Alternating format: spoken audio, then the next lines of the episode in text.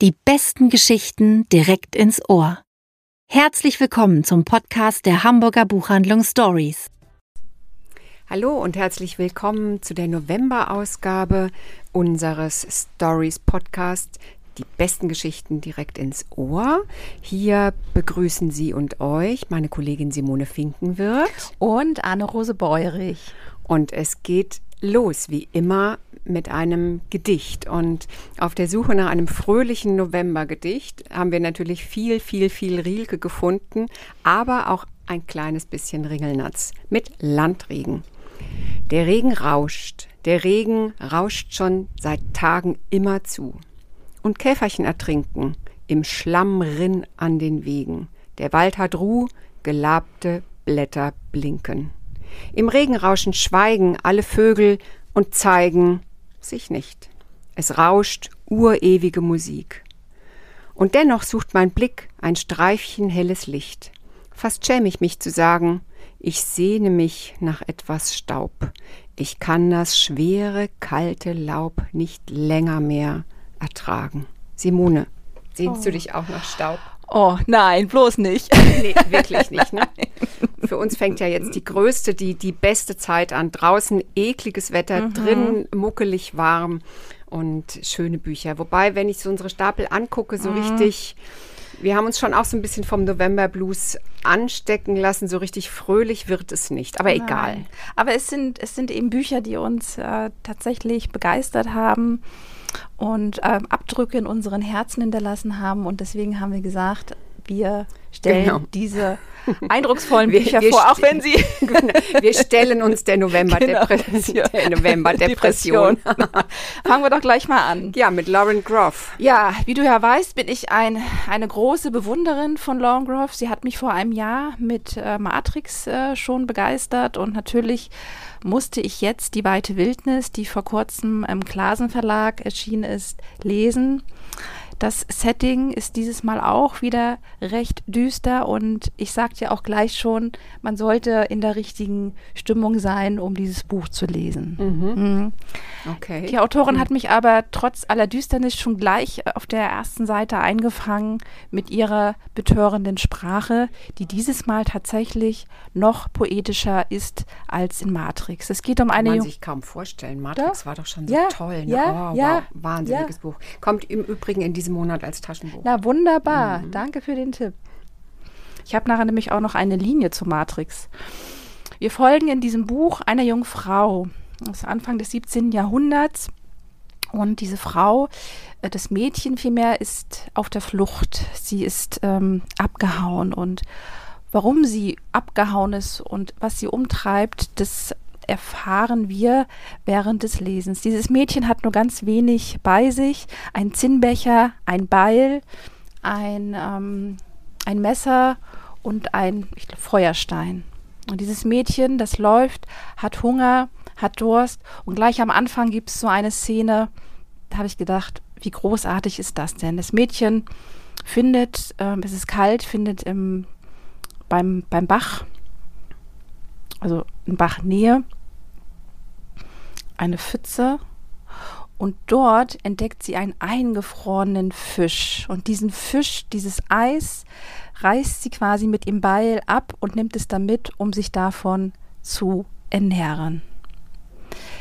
Dieses Mädchen hat eine sehr bewegte Geschichte. Sie ist nämlich mit ähm, ihrer ja, Herrin, deren Familie und mit anderen Menschen aus London nach Amerika übergesiedelt und dort in dem Gebiet, in dem sie gelebt haben, herrscht vor allen Dingen eins, Hungernot und ein brutales Patriarchat. Mhm. Sie sieht für sich nur eine, eine Aussicht der Flucht, weil auch etwas ganz Schlimmes passiert ist, was ich an dieser Stelle nicht sagen kann und Nein, möchte. Spoiler-Alarm. Nein. In diesem Buch bewegen wir uns quasi an der Schulter, ähm, an der Seite dieses jungen Mädchens, das, und ich frage mich, woher nimmt sie diesen Überlebenswillen, die ähm, an wirklich große Grenzen stößt. Dann taucht plötzlich ein Mann auf und äh, versucht sie einzufangen, aber es gelingt ihr die Flucht. Sie findet ein Floß, also ein Boot, in das sie einsteigt und wird dann aber auch verletzt und kriegt sich immer wieder berappelt. Und ähm, ich weiß gerade noch nicht genau, ähm, wie viel Kraft man daraus ziehen kann. Aber es ist vor allen Dingen, glaube ich, die Sprache, es ist dieses ähm, Archaische, was sie erzählt, es ist dieser Überlebenskampf. Und ich habe ganz, ganz oft tatsächlich ähm, an Matrix gedacht und habe mir überlegt, wie schön wäre das, wenn dieses Mädchen dieses Kloster finden würde, in das ähm, die Marie, Marie hieß sie, genau. genau. Mhm. Ähm, eben ja ein, ein Ort auch für Frauen geschaffen hat. Genau, diesen Schutzort für Frauen. Ne? Ja, mhm. ja. Also für mich tatsächlich eines der leuchtenden Bücher in mhm. diesem Herbst, okay. trotz des äh, schwierigen Themas. Ähm, einfach weil es herausragt, wobei ich hier noch sagen möchte, dass die englische Ausgabe von der Covergestaltung nochmal viel schöner aussieht als dieses hier. Da sehen wir nämlich das Mädchen mit den Tieren um sich herum. Okay. Also das geht auch tatsächlich in den Wald komplett auf. Also sie verkriecht sich auch in einem Baumstamm, um dort Schutz zu finden. Gut. Okay. Spannend. Also ich bin ja großer Lauren Groff, ähm, große Lauren Groff-Freundin. Mal gucken. Mal gucken. Also wann ich dazu Lust habe, aber ich glaube, der Zeitpunkt mhm. wird kommen, mhm. Früher oder später. Bei mir geht es jetzt weiter mit einem israelischen Autoren, mit Yishai Sarid. Buch heißt Schwachstellen, ist im Kein und Aber Verlag erschienen. Yishai Sarid hat vor fünf oder sechs Jahren das Buch Monster geschrieben, eine Ich-Erzählung über einen Führer, der Touristen durch Auschwitz führt, also Erinnerungstouristen durch Auschwitz führt. Das Buch hat mich damals schon wirklich atemlos gemacht und Schwachstellen, also sein neuer Roman, finde ich auch, ähm, finde ich wirklich von beklemmender ähm, von beklemmender Aktualität. Ähm, es geht um einen jungen Mann, Sif. Sif ist eigentlich ein kompletter Einsiedler. Er ist unsicher, er ist einsam, er hat kein Glück mit Frauen, er lebt mit seinen Eltern zusammen, obwohl er es eigentlich schrecklich findet. Er kümmert sich um seine Schwester, die so ein bisschen abgerutscht ist nach einem, nach einem Vorfall, für den er sich verantwortlich fühlt. Aber er hat eine Fähigkeit, die ihn zu einem der gefragtesten Männer in Israel machen. Er ist nämlich ein echt begnadeter Hacker. Ach. Und er ist in der Lage, wirklich die kompliziertesten Sicherheitssysteme und Firewalls zu überwinden und sich in jedes System zu hacken. Und so wird er gleich nach seinem Militärdienst ähm, von einer Firma, die vorwiegend für den israelischen Geheimdienst, für den Mossad arbeitet, angesprochen und eingestellt für ein riesiges Überwachungsprojekt, sich nämlich in Telefonnetze einzuhacken und dort im Prinzip weltweit von einem Rechner aus sich weltweit alle Gespräche und, äh, und Personen auszuspähen. Und diese, diese Firma stellt ihre Dienstleistungen vorwiegend autokratischen ähm, und autoritären Systemen zur Verfügung und SIF stellt das eigentlich überhaupt nicht in Frage, mhm. obwohl er bei seinen Reisen ähm, auch Dinge sieht, die ihn eigentlich schon so ein bisschen zweifeln lassen an der Richtigkeit seines Tuns, aber er wird gut bezahlt und er wiegt sich einfach so in dem Gefühl von absoluter, ja, das ist, ähm, das ist abgesegnet und das ist gut. Und dann beginnt man beim Lesen zu spüren, dass er in seinem privaten Leben nicht mehr unterscheiden kann zwischen seiner beruflichen Aufgabe und seinen privaten Interessen. Also er beginnt eben seine seine, mit dieser Software, mit der er sich einloggen kann in, ähm, in, in, Telefone ähm, und in Mobilfunknetze auch privat zu nutzen. Mhm. Und langsam mhm. verschwimmen eben komplett mhm. diese Grenzen zwischen seiner Arbeit ähm, und, und seinem Privaten. Ich finde, dass ein, ein das, da geht so eine ganz fiese, beunruhigende Beklemmung von diesem Buch aus und auch so eine so eine Kälte, weil Yishai Sarit, er bewährt, also er überlässt uns jede Wertung. Mhm. Er, ähm, er bewertet selber nicht, sondern er überlässt es der Leserin, dem Leser, sich den eigenen Reim darauf zu machen und auch die Loyalitäten anzusiedeln. Und ich finde das, finde das ein unglaublich faszinierendes Buch, was auch so eine, nochmal so ein, wir hören ja in diesen Tagen wirklich wahnsinnig viel über Israel und über Palästina und ich finde, das gibt nochmal so einen ganz anderen Blick in das Sicherheitsverständnis und in das Sicherheitsdenken ähm, der Israelis. Tolles Buch, Yeshai Sarit, Schwachstellen heißt es und von Bei Kein und Aber ist es erschienen. Ah, es klingt auf jeden Fall faszinierend. Ja, es ist total faszinierend. Ich finde keine Angabe zur Übersetzerin oder zu, doch, hier aus dem Hebräischen von Ruth Achlama. Okay, vielen Dank. Wunderbar. Jetzt kommt bei dir jetzt was zu lachen. Was, das, einzige, das ja. einzige Buch unter acht Büchern, Achtung, aufgepasst, ja. unter acht Büchern, wo es echt was zu lachen macht gibt. tatsächlich gute Laune. Nele Polacek, Kleine Probleme. Äh, dieses Buch sieht auch schon hinreißend aus. Ähm, ja, es geht tatsächlich in dem Buch um einen Mann.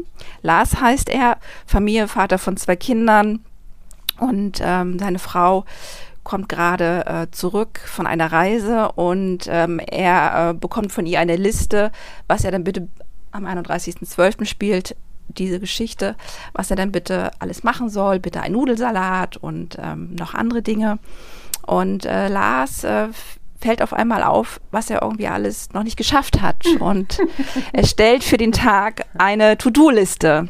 Also da fällt dann eine ähm, ganz einfache Sachen, ne, den Nudelsalat ähm, herrichten, aber auch ähm, putzen. putzen. die Steuererklärung, ähm, das Bett für seine Tochter aufbauen und sein Lebenswerk genau, schreiben. Sein, seinen meisterlichen Roman. Und dazu An muss man, glaube ich, ich glaube, das ist schon von vornherein klar, dass er der Meister des im Prokrastinieren ist oder? Ist er, ist er. Also äh, es ist eine Freude, durch diese Seiten zu schlittern. Also ich empfehle tatsächlich, äh, jeden da einfach mal, mal reinzugucken, weil entweder liebt man ihn oder man findet ihn anstrengend. Also ich mochte ihn auf Anhieb, weil auch die Einfälle, die die Autorin hat, die sind zum Schießen. Also es ist ähm, ein Buch, was natürlich lustig, witzig ist, aber auch ähm, ein Ernst hat.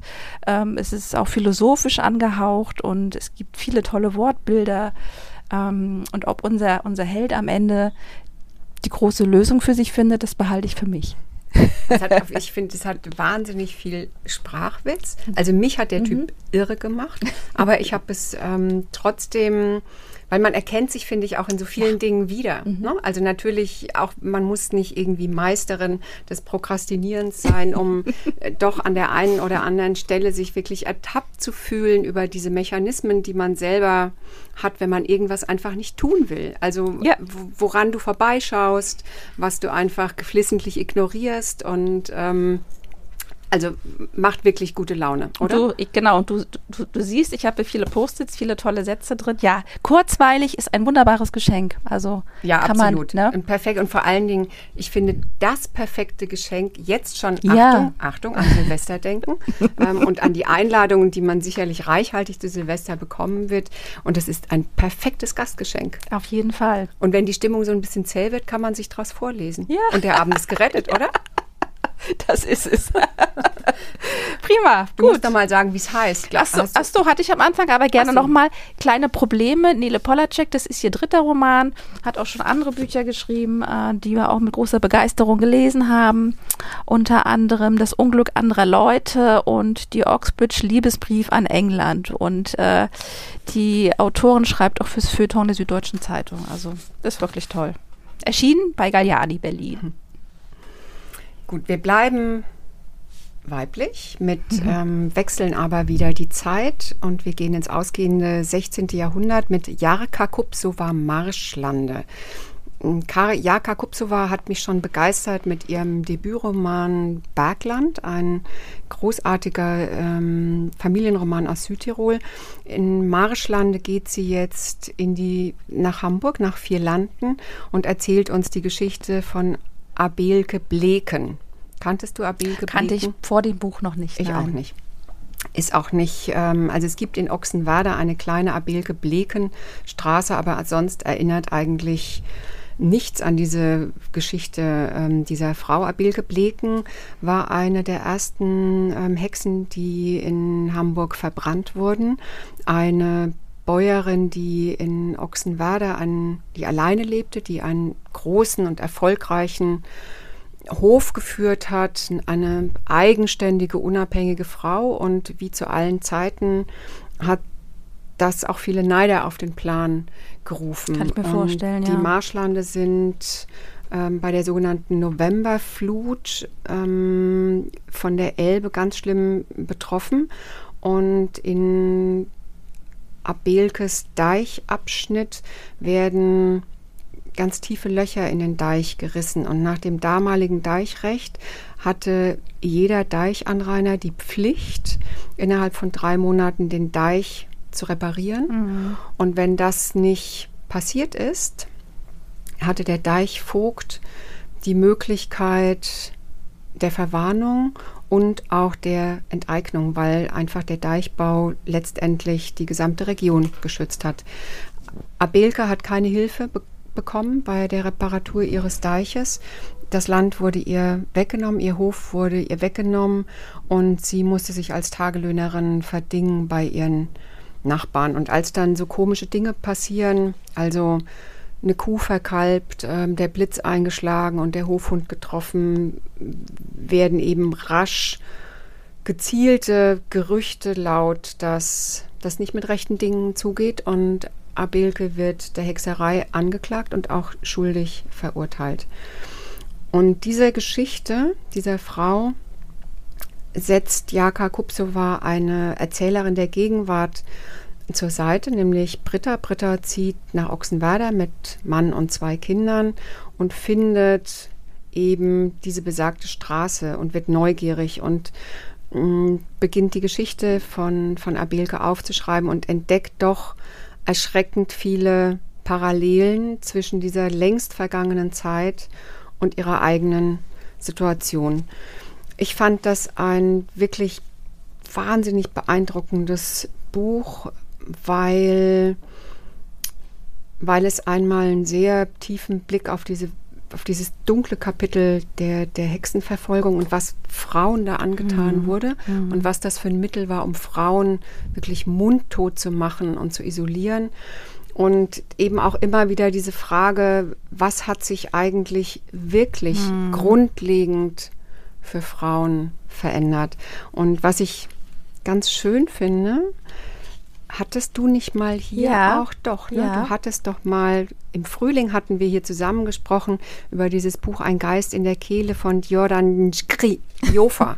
ähm, und die hat, also auch ein feministischer Roman, und die hat ein Vorwort ihrem Roman vorweggesetzt, was du vorgelesen hast. Mhm. Und dieses Vorwort mhm. finde ich wieder bei mhm. Jakob Kup Kup na, Kupsova. Kupsova.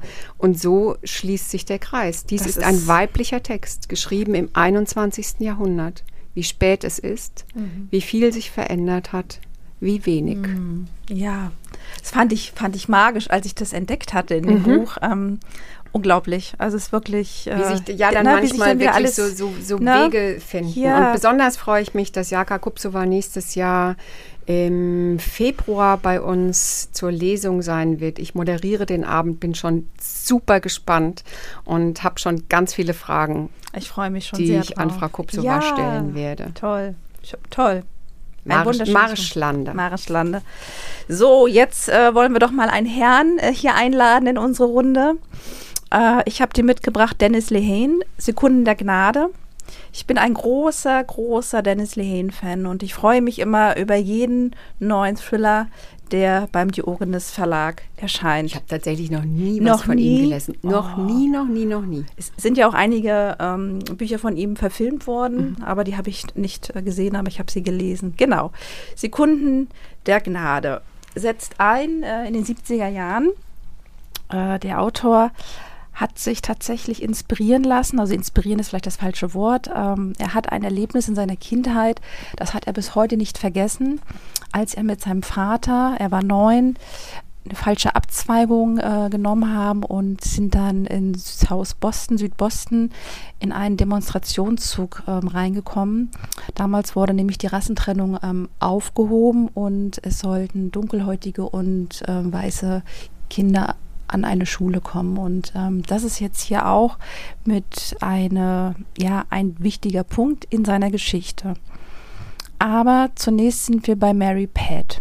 Mary Pat lebt im irischen Teil ähm, von South Boston und sie lebt in einer Sozialwohnung, ist alleinziehend. Ihr Sohn war im Krieg, im Vietnamkrieg, kam dort wieder und ist aber ähm, den Drogen verfallen und ähm, ist daran gestorben an einer Überdosis. Ihr einziger Lichtpunkt ist ihre Tochter Jules, äh, die 17 als Jules aber jetzt eines Morgens äh, von ihrem nächtlichen Streifzügen nicht zurückkommt, ist die Mutter sehr, sehr aufgebracht. Sie ist sehr unruhig. Sie fängt selber an zu fragen, bei Nachbarn zu fragen, bei, bei Freunden zu fragen. Und sie ist so unerschrocken, dass sie sogar auch zu den, zu den Bossen der Schattenunterwelt, also Mafia-Bosse so okay. mhm. da vorstellig wird und mitmischt. Das finden sie nun gar nicht gut und ähm, sie fangen dann auch die Mutter zu bedrohen. In der gleichen Nacht, als ihre Tochter sich mit den Freunden getroffen hat und nicht wiederkam, ist aber noch etwas passiert. Und zwar ist ein dunkelhäutiger äh, Junge ähm, getötet worden. Und die letzten äh, Menschen, die man in seiner Nähe gesehen hat am Bahnhof, das waren eben vier Jugendliche. Und jetzt ist die Frage, inwiefern ähm, besteht ein Zusammenhang zwischen dem Verschwinden von Jules und ähm, ist sie vielleicht sogar auch eine Täterin? Es sind viele viele, viele verwinkelte ähm, Dinge, die hier zur Sprache kommen. Und das zeichnet für mich auch die Krimi-Literatur von Dennis Lehn aus. Sie ist sehr, sehr, ähm, ja, ja, sehr gesellschaftskritisch. Ähm, sie ist aber auch ähm, sehr empathisch von menschlicher Hand geschrieben. Also er fühlt sich in seine Figuren eben ein, hat messerscharfe Dialoge, auch das kommt noch äh, zutage. Und dieses Buch, das knallt wirklich mit voller Wucht in, in deinen Kopf mhm. rein. Und selbst nach der Lektüre war ich noch bei diesen Figuren und ähm, ausgezeichneter Krimi und ich finde, er gehört für mich zu den Best Five of Crime Books in diesem Jahr. Okay. Steht auch in der Krimi-Bestenliste, also ähm, wohlverdient. Und ich hoffe mir noch weitere begeisterte Leserinnen und Leser. Also vielleicht guckst du da mal rein. Ja, ich weiß noch. Ich, ja, mein, mit Krimis bin ich ja echt ja. immer so ein bisschen mhm. krüsch. Ich habe aber auch noch, einen. noch einen. Ja, ja, ich habe auch einen von der Krimi-Bestenliste. Aber jetzt kommt erst mal Sepp Mall, ein Hund kam in die Küche, ein Buch, ähm, auf das ich gekommen bin, weil du davon erzählt hast. Und, Stimmt, ja. Ja, und das war nominiert mhm. für den mhm. Deutschen Buchpreis, war auf der Longlist, hat es leider nicht weitergeschafft.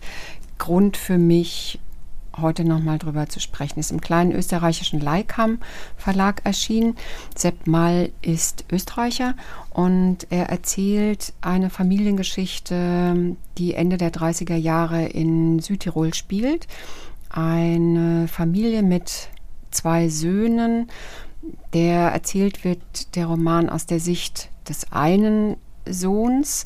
Die Familie gehört zu den sogenannten Optanten. Ähm, es gab 1939 einen, einen Zusammenschluss von Mussolini und Hitler, der vorsah, Südtiroler Bewohnern anzubieten, dass sie das Land verlassen und dafür entschädigt werden, dass sie das Land verlassen in Richtung Deutsches Reich. Hitler brauchte einfach neue Bewohner für die eroberten polnischen Westgebiete und Mussolini war, war irgendwie nicht zufrieden mit der Italienisierung ähm, von Südtirol und Trentino und hatte das Gefühl, wenn er dann diese deutschsprachigen Leute da irgendwie aus dem Land kriegt, je schneller, umso besser. Und unsere Familie macht sich auf diesen Weg, zieht also die Option, geht ins Deutsche Reich und der Bruder des Ich-Erzählers hat eine Behinderung. Er hat, also wir erfahren irgendwie so eher so am Rande, dass er wahrscheinlich bei der Geburt nicht genügend mit Sauerstoff versorgt wurde und er ist ein bisschen ungelenk und hat ein, hat ein sonniges Gemüt, aber mhm. die Worte fallen ihm mhm. manchmal einfach so ein bisschen ungeordnet mhm. aus dem Mund und mhm. er die Motorik ist nicht besonders gut ausgeprägt, aber er, er, find, er hat seinen Platz im Dorf mhm. und er hat seinen geliebten Platz in der Familie. Und wir wissen aber natürlich, dass in dem Moment, in dem die Familie in Österreich ankommt, also im Deutschen Reich ankommt nach dem Anschluss, dass es wahrscheinlich schwierig werden wird. Und ähm, der Bruder wird der Familie weggenommen, er kommt in eine Anstalt und Wochen danach kommt so ein lapidares Schreiben, dass er leider an einer, an einer nicht ausheilenden Lungenentzündung gestorben ist und für die Familie bleibt zurück einzig und allein ein paar Kindersandalen. Das ist eine sehr, sehr, das ist eine schlichte Geschichte, die aber in ihrer Schlichtheit unglaublich eindringlich ist. Also mich hat es manchmal so ein bisschen erinnert an ähm, dieses gerade Erzählen mit den wenigen Worten, mhm. so ein bisschen an, mhm. an Robert Seethaler, ja. an frühe Robert mhm. Seethalers. Mhm. Und es wird so viel deutlich. Also der Kummer auch der Kummer mhm. über die Heimatlosigkeit, mhm. dieses sich fremd fühlen dann dort, wo man hinkommt, ähm, nicht mehr verwurzelt sein, das Schuldgefühl der Familie nicht genügend auf den Sohn und auf den Bruder acht gegeben zu haben. Es ist ein, ein wirklich kleines, eindringliches und zutiefst bewegendes Buch, auch wieder über eine furchtbar finstere und, mhm. und dunkles Kapitel ähm, unserer Geschichte. Die Familie geht dann irgendwann wieder zurück, aber auch das mhm. verspricht kein Glück. Mhm. Was mich an diesem Buch gleich von Anfang an begeistert hat, ist es auch diese Dichte der Sprache. Also der ist, ähm, mal hat, hat auch Gedichte geschrieben, also es gibt, glaube ich, auch ein Lyrikband von ihm und das merkt man äh, dem Buch an. Und es mhm. ist auf jeden Fall auch eins, was man jungen Lesern sehr gut in die äh, Hand mhm. drücken kann. Und ich wusste von dieser Option zum Beispiel gar nichts. Mhm. Hast du davon gewusst? Mhm, ja. Ah, okay. Aber Gut. ich bin ja auch bekennender ja. Südtirol-Fan ja. ähm, und habe mich insofern schon oft ähm, auch mit Südtiroler Geschichte beschäftigt. Also tolles Buch, mhm. ähm, unabhängig von jedweder Nominierung. Ja. Für mich ein mhm. wichtiges Buch in diesem mhm. Jahr. Finde ich auch, finde ich auch. Ich habe jetzt noch einen neuen Verlag mitgebracht. Er nennt sich Park X Ulstein, aber das X steht mehr für Mietz, äh, Park Mietz Ulstein. Park ähm, ist ein Verlag, der von zwei Verlagsmenschen gegründet worden ist, die einen Verlag haben wollten, in dem sie vor allen Dingen ähm, Bücher mit einer emotionalen Kraft verlegen oder auch Bücher ähm, mit äh, zeitaktuellen Themen. Und ähm, Emotionale Kraft hat Sina Scherzand am Tag des Weltuntergangs, verschlang der Wolf die Sonne. Den Titel kann ich mir nie merken, ich, äh, aber das Buch, was dort drin steht, hat mich komplett von der ersten Seite eingenommen. Es geht um ein junges Mädchen, die ist mit ihrer Familie, mit ihrer Mutter und ihrer jüngeren Schwester gerade nach äh, Dortmund gezogen. Die Eltern haben sie scheiden lassen. Die ältere Schwester selbst sieht sich als Lebenshandwerkerin und mhm. äh, versucht, Wort. tolles Wort, ne? Mhm. Und versucht tatsächlich äh, immer für ihre Schwester da zu sein. Und ähm, genau.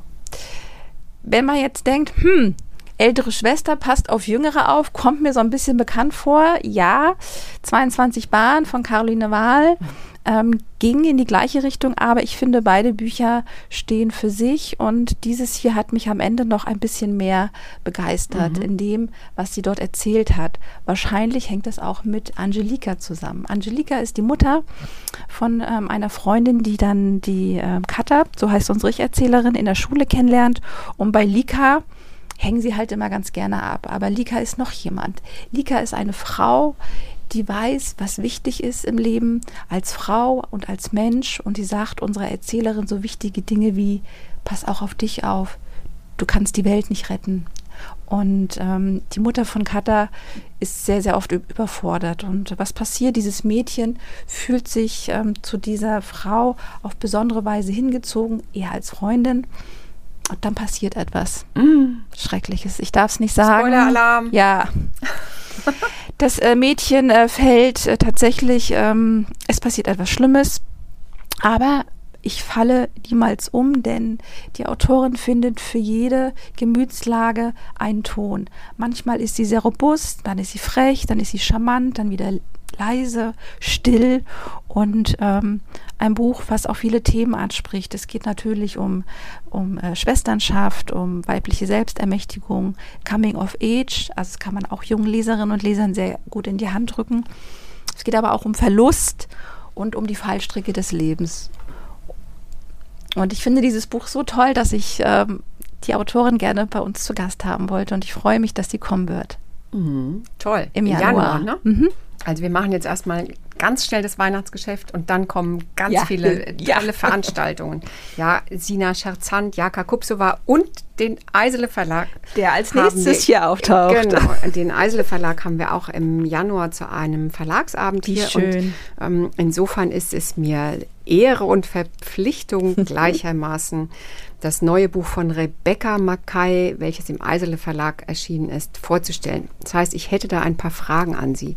Rebecca Mackay sagt Ihnen vielleicht nichts, Ihnen und euch, aber wenn ich jetzt sage, die Optimisten, yes. der dicke Schmöker, der uns während des ersten Lockdowns echt gerettet hat. Tatsächlich? Ja. Wie schön. Ich weiß das noch genau, während des ersten Lockdowns, das ist ja so ein 600, 700 ja, Seitenbuch ja. und ich sehe mich dann noch an diesen an diesen langen Nachmittagen, wo wir nicht aufmachen durften, ähm, ja, einfach sitzen und schmökern. Mm. Und ich habe mich sehr gefreut, dass ich ein, ein neues Buch von ihr entdeckt habe.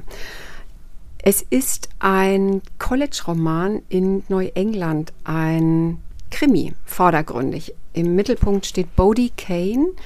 Das ist eine Frau, die in LA lebt, aber eben auf so einem Elite-Internat ähm, mittels eines Stipendiums ähm, ihren Abschluss machen konnte in Neuengland. Und während ihrer Zeit dort ist ein schreckliches Unglück passiert. Ihre Zimmernachbarin Thalia, eine bildschöne junge Frau aus gutem Haus, sehr, sehr privilegiert, wird eines Morgens tot im Schwimmbecken der Schule Oha. gefunden. Und ähm, es ist offensichtlich, dass sie vor ihrem Tod durch Ertrinken geschlagen und gewürgt wurde. Der Schuldige ist rasch identifiziert. Der Schwimmlehrer, der ähm, schwarze Schwimmlehrer der Schule, der sich so ein bisschen in Widersprüche verstrickt, ähm, bei dem der DNA gefunden wird, dessen Alibi löchrig ist und der daraufhin zu lebenslanger Haft verurteilt wird. Bodie Kane kommt Jahre später, 15 Jahre später, an diese Schule zurück, weil sie einen Lehrauftrag hat. Sie ist mittlerweile sehr erfolgreiche Produzentin von Podcasts und sie hat einen Lehrauftrag für die Gestaltung von Podcasts. Und eine ihrer Schülerinnen möchte gerne diesen Cold Case nochmal aufrollen und diese Geschichte neu erzählen. Und dabei fallen jede Menge Ungereimtheiten auf, die klar machen, dass wahrscheinlich der falsche Mensch verurteilt wurde.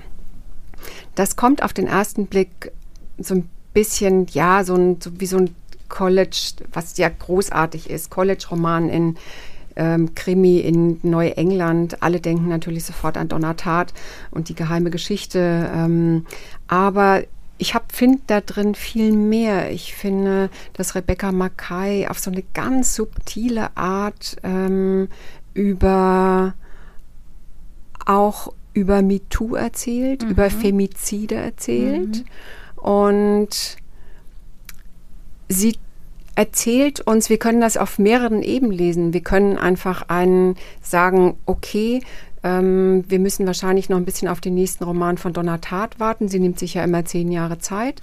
Und wir können jetzt einfach mal Rebecca Mackay lesen. Aber sie bietet uns eben auch eine zweite Ebene an, nämlich die Ebene ja, eines sehr kritischen Buches über den Umgang mit Machtstrukturen, ähm, mit Machtstrukturen an Schulen, mit patriarchalen Strukturen in der Gesellschaft und in der, in der Rechtsprechung, ein Buch über versteckten und auch ganz offenen Rassismus, ähm, ein Buch über Eliteschulen.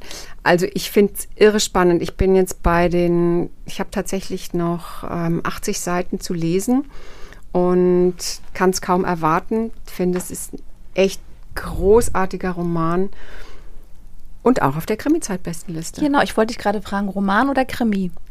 Es changiert. Ja. Ich kann Krimi mich nicht festlegen. Also es mhm. passiert ein Mord und es mhm. wird auch ein Mord, es wird auch ein Mord aufgeklärt, aber es, der Rom, das Buch heißt ja Roman. Mhm. Und ich finde, man kann es auf jeden Fall, wir sollten es doppelt stellen. Mhm. Wir sollten es in die Belletristik mhm. stellen mhm. und zu den Krimis. Mhm. Also ein klassischer Kriminalroman. Genau.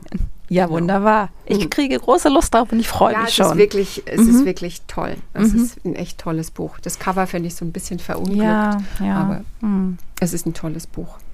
Mensch, Simone, das ja, war's. war's. Ne? Oh, es und wir sind wieder ja. Äh, ja, für mit 35 Minuten, aber noch absolut in unserem Rahmen.